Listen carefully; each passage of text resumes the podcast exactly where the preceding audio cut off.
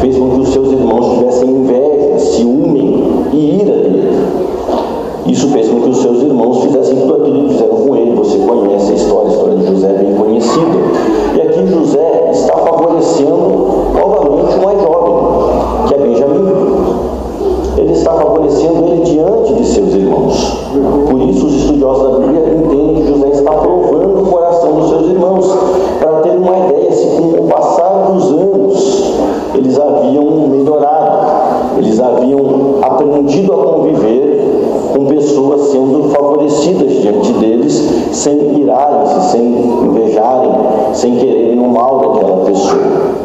Entretanto, o que me chama a atenção neste versículo é que todos eram filhos de Jacó, ou seja, todos eram filhos de Israel, todos estavam inseridos numa aliança com Deus, num pacto com o Senhor. Contudo, um deles recebeu mais do que os outros. E eu percebo que na nova aliança,